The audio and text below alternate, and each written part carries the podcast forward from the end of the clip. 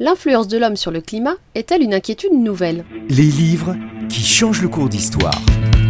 Une série produite par l'Encyclopédie d'histoire numérique de l'Europe Sorbonne Université, avec le LIP, le laboratoire d'innovation pédagogique de Nantes Université.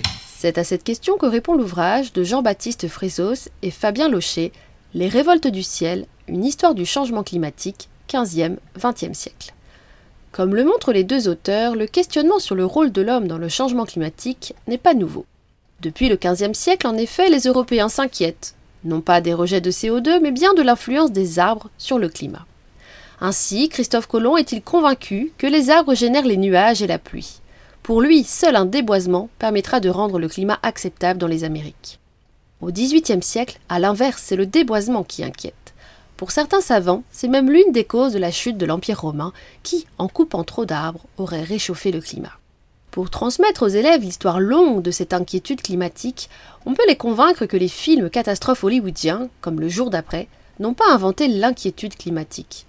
C'est ce que nous montrent notamment les travaux de l'ingénieur François-Antoine Rauque, qui s'inquiète, au début du XIXe siècle, de la possible désertification de l'Europe, comme nous le rappelle l'historien Camille Fabre dans sa notice consacrée au livre de Jean-Baptiste Fressos et Fabien Locher dans l'Encyclopédie d'histoire numérique de l'Europe.